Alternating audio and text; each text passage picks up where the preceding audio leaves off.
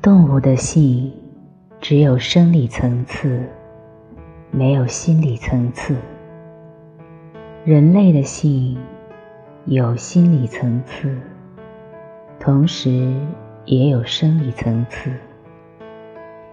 我们不见得要避讳这个部分，因为它确实是存在。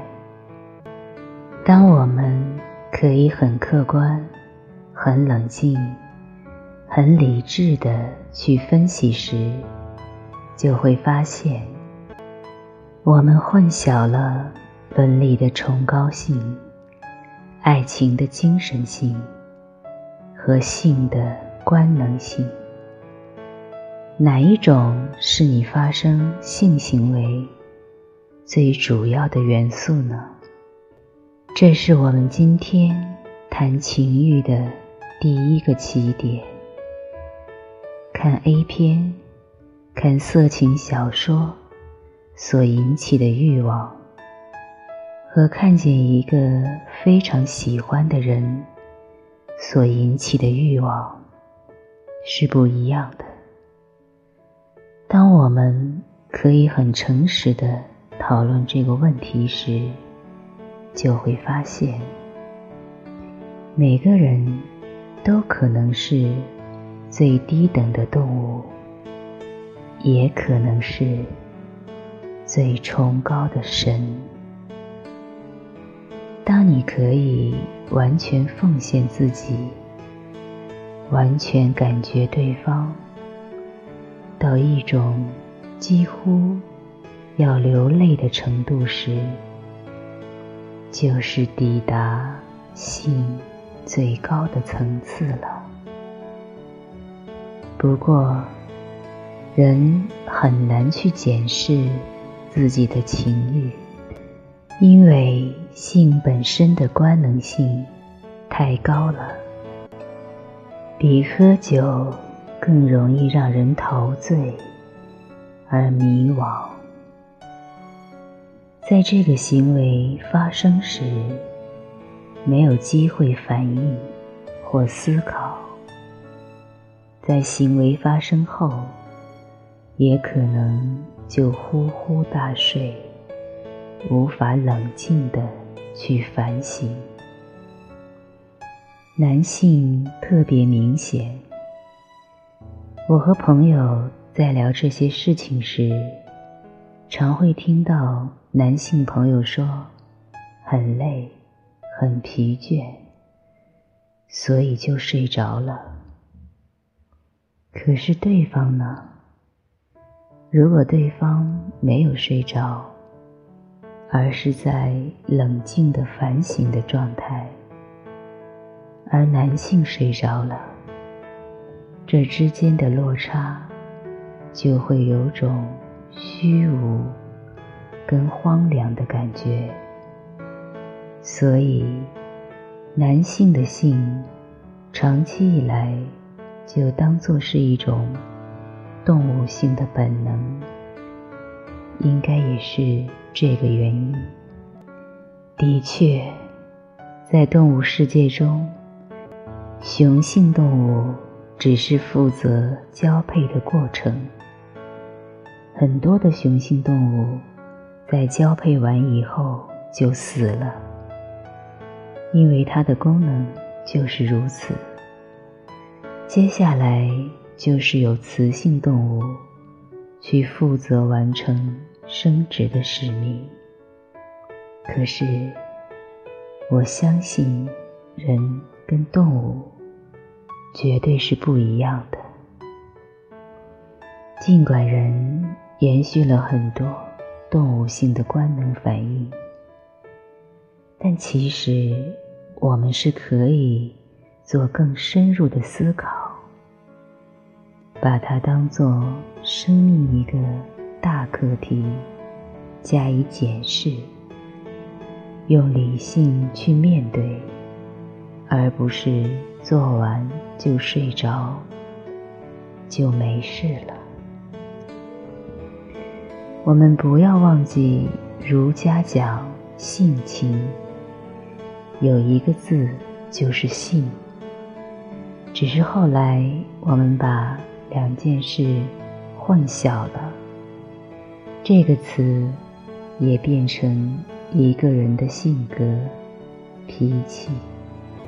而子贡说：“夫子之言，性与天道，不可得而闻也。”这里的性也与人的本质存在和其他官能上的需求有关。儒家因为很强调人跟动物的差异，慢慢丧失了人跟动物也有相同部分的探讨。但今天我们要谈情欲这个主题。就不能避免掉这个部分。当我们一味的想避开人类也有动物性的讨论时，就会分裂。在社会中，这种现象很普遍。我的男性朋友私下谈论情欲时，是非常非常动物性的。这个部分的他，在正式的礼仪世界中完全不存在。这是一种严重的分裂，但他可能没有知觉。他不知道自己在夸耀怎么玩、怎么嫖妓时，他其实是属于动物性的，因为我们的社会否定这个部分。使他不愿意去面对，去承认自己的分裂。诚如我一直强调的，如果不能以诚实做基础，就没办法谈情欲问题。但诚实很难，因为这社会已经长期习惯分裂的状态。谈到情欲，我们也要谈到曾有过多次讨论的一个问题：性工作者的正当性。性工作者过去被称为娼妓，当然有着很大的道德上的贬义，所以后来改换成性产业或性工作者这类的名称。今天，整个社会已经重新调整情跟欲之间的互动关系，也认可了欲望存在的必然性与欲望存在的一个状态。但不免有人担心，会不会造成欲望的泛滥，或者在娼妓变成性产业之后。经过商业助长行为，会不会失去控制？荷兰是一个把性产业化的国家，他们划定一个区域，有政府制定法律管理，要抽税，也会有学术界介入讨论，把性产业变成国家主导的经济活动。可是，在很多地方，我们会发现，在民间泛滥的性文化，常常是由黑道主导，谋取暴利，公权力难以介入。即使是商业，也是个不公平的商业，当然，更不会有任何一点点的道德与禁忌。所以，性商品渗入青少年文化中，时有所闻。网络、光盘、漫画、色情电话，只要可以牟利，就有人做，丝毫不在乎购买的人是不是青少年。在这样的状况下，青少年也几乎。无处可逃。贾宝玉在十四岁时欲望最强，但在大观园中，他还是会被引导到作诗或者赏月这类的活动中，去平衡他的情欲。可是我们的青少年文化。封闭在一个狭窄的性欲望泛滥的世界中，几乎没有其他东西可以去平衡、去升华。而电视遥控器一拿起来，转转台，就会看到一个情色的画面跳出来。他该怎么办呢？而且很有可能，这些图像的、影片的视觉感官刺激是病态性的，或者虐待性的。青少年在不断的被刺激之下，可能逐渐变得麻木，而想要寻求更新的招数、更大的刺激，一直发展下去。就是一个令人忧心的问题。在中学里面教书的老师，可能不知道他所讲的东西，跟学生在外面接触的东西之间的差距，大到什么程度。这是一个很大的断层，上层严格禁止，下层却是情欲横流。青少年在上层得不到一点帮助跟鼓励，就完全沉溺于下层。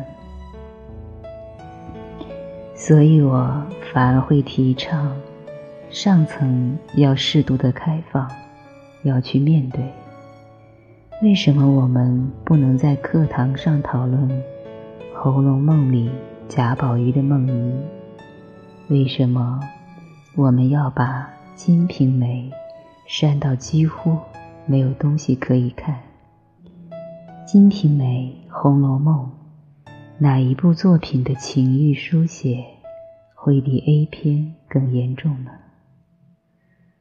当我们校园能开放阅读这些小书，我们的社会能开放情欲书写时，自然就能平衡 A 片、色情漫画等图像式的性泛滥，让青少年在欲望难熬的时刻，能够经由文字得到疏解或者转换。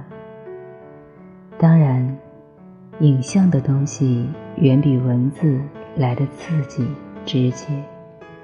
这里我又会有一个疑惑。就是电影的把关者，进来进去，捡来捡去的，都是好东西。一部欧洲非常好的艺术电影，因为几个裸露镜头被剪片，被列入限制级，而那种最烂、从头到尾都应该要进的 A 片，却在民间泛滥得一塌糊涂。我常常觉得十分荒谬，比如法国电影《做爱后动物感伤》，讲一个人欲望的痛苦与煎熬，给我很大很深沉的感触。这样一部好片，我们却觉得青少年不应该看，可是实际上青少年看到的东西。远比这部片呈现的严重许多。包括我自己大白天在家里面看电视，都会跑出一些不堪入目的画面。更不用说上网搜寻会看到多少东西了。这真的是一个问题。在上层守着严格的道德主义，禁这禁那时。下层社会却是在一个无证。我想，我们需要的是一个全面性的探讨，而不是消极的防范。而一个需要被探讨很严重的问题就是：为什么我们的教科书里读不到情欲问题？为什么学校里教忠教孝，却不交情教爱？我很希望学生在课堂上读到一本很美的爱情小说，或是几首情诗，让他保有对爱情的希望，才不会完全堕落到欲望刺激中。很多人担心。谈情的结果就是欲的泛滥。我认为正好相反，情反而是欲升华出来的状态。尤其是在初中阶段，正在发育的过程，也是情欲最强势的年龄。很多动物性的东西在身体里面。是非常不舒服的。我在那个年龄时，女生我不清楚，男生之间玩性游戏是玩得一塌糊涂。我记得初中时，每次露营，大家在帐篷里谈的都是这些东西。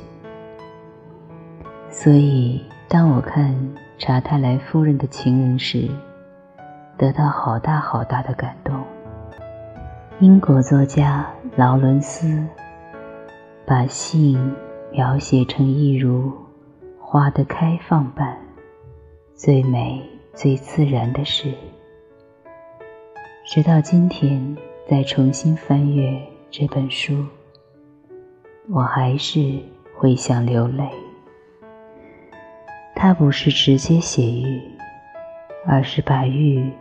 作为一个象征来写，他描述查泰莱夫人的丈夫因打仗下半身瘫痪，变成一个性无能者，而这个家族又是一个假贵族，每天都在喝下午茶，谈些有的没有的。然后他就描述查泰莱夫人。是一个苍白的女人，她的生命好像干掉了。一方面是先生不太会照顾她，也不疼爱她；另一方面是她在精神上不饱满。我绝对不认为这本书只是在讲说他先生性无能，不能满足她。所以他去找情人，这是一个低级的解释。其实劳伦斯花了很多时间描述查泰莱的家族本身就像一个死亡幽灵的状态。看书中描写他们吃下午茶、晚餐，我都觉得是一群鬼在吃东西。里面唯一对生命还有渴望的，就是查泰莱夫人。她好像还是希望活出什么来，所以她常常会难过，但她也说不出是为什么难过，因为衣食无忧，所以她常常就会溜出去。走入森林，有时候会想把衣服解开，感觉那个清冷的空气，鸟的鸣叫，水在丛林中的流动，它好像回到了自然，而它是自然中一个活着的生命。然后有一天。他忽然看到一个工人在洗澡，看到他的身体，看到他腰部的肌肉，他忽然感觉到身体里面有一股激动。这本书很容易被人认为是性欲主义，可是我一直觉得不是。为什么他的情人是工人？因为英国的文化到了一个需要革命的阶段，这里面其实有阶层性。工人代表的世界没有夹道学，所以他可以借着它恢复某一种生命力。可惜的是，到今天很多改编的电影，基本上还是往欲望跟低级趣味在发展，而没有真正呈现劳伦斯在当时所感受到。英国社会的那种苦闷与严厉的状态，而我们是不是可以让初中的学生，就是已经与欲望有深切的关系，而且是最不能克制自己欲望的年龄的孩子，来读像这样的文学作品呢？或者是？莎士比亚的《罗密欧与朱丽叶》，读《罗密欧与朱丽叶》第一次见面时，那美得像诗的对话，以及在阳台边关于性的描述。有人觉得禁忌，不可以让孩子这么早看到，我却觉得就该。在这个年龄看，因为这个年龄就是向往青春、向往爱情。不给他读，还禁止他碰，他当然就只能跑到另外一边去发泄他的欲望，就是看 A 片了。我们小时候问妈妈：“我从哪里来？”永远得到一个错误的答案，它是避讳的、禁忌的，所以小孩子从来也没有一个健康的或者正确的知识来源。我曾经看到报纸上一个十七八岁的女孩写信问医生，她的哥哥洗完澡后，她继续洗同一池的水，会不会怀孕？看到这样的例子，就算是一个特例，都会让我觉得紧张。我们越避讳谈这件事，我们的孩子就越无知。用“无知”是一个蛮重的字眼，但也反映问题的严重性和严肃性。人类的科学、文学、艺术。都是在探索一个我们仍一无所知的领域，用各种方法让无知变成一个清楚的、可理解的有知。文学里的情欲世界也是如此，因为情欲仍然是人类一个巨大的无知地带，存在太多我们自己。造成的禁忌，面对它唯一的方法就是知识，让每个人对于自己的身体、自己的欲望有一个很合理的了解。就像我们跟学生上课讨论到这件事时，学生说：“我们做爱是为了传宗接代。”我会说：“你不要骗我。你如果已经做了避孕措施，你就不是传宗接代。为什么还要打迷糊仗呢？为什么不能说我就是要做这件事呢？要让孩子从无知变有知，很多细节就要分析清楚。”让他了解，当他发育到什么样的年纪时，身体会有哪些反应和变化，还有哪些欲望。那可能是与情爱无关，与传宗接代无关的。很多孩子不了解身体的欲望，是因为大人不敢说，他们的父母跟老师未必能够就我从哪里生出来这个问题提供一个正确答案。不是他们不知道，而是不敢说，只是一个态度的问题。这不能怪他们，我相信。他们的成长过程中，也都是靠自己摸索。我便是在无知的状况下，自己去翻小说、看电影，慢慢了解了礼教跟情欲之间的关系。幸运的是，我读到的是好的情欲文学作品。如果我的性知识来自 A 片，或是一些强调动物感官的色情文学，会是什么样的状况呢？谁在负责教授我们的孩子性知识呢？如果是 A 片，你又怎么能怪他呢？我较不能理解的是，到今天，成人还是在禁止孩子看未删节版本的《金瓶梅》。查泰莱夫人的情人，甚至是《红楼梦》里面描写性的片段，这些都是最严肃的情欲书写，孩子却无法阅读。而其中被视为禁忌的，不只是欲，连情的部分也是。我们不仅要问，孩子要读什么呢？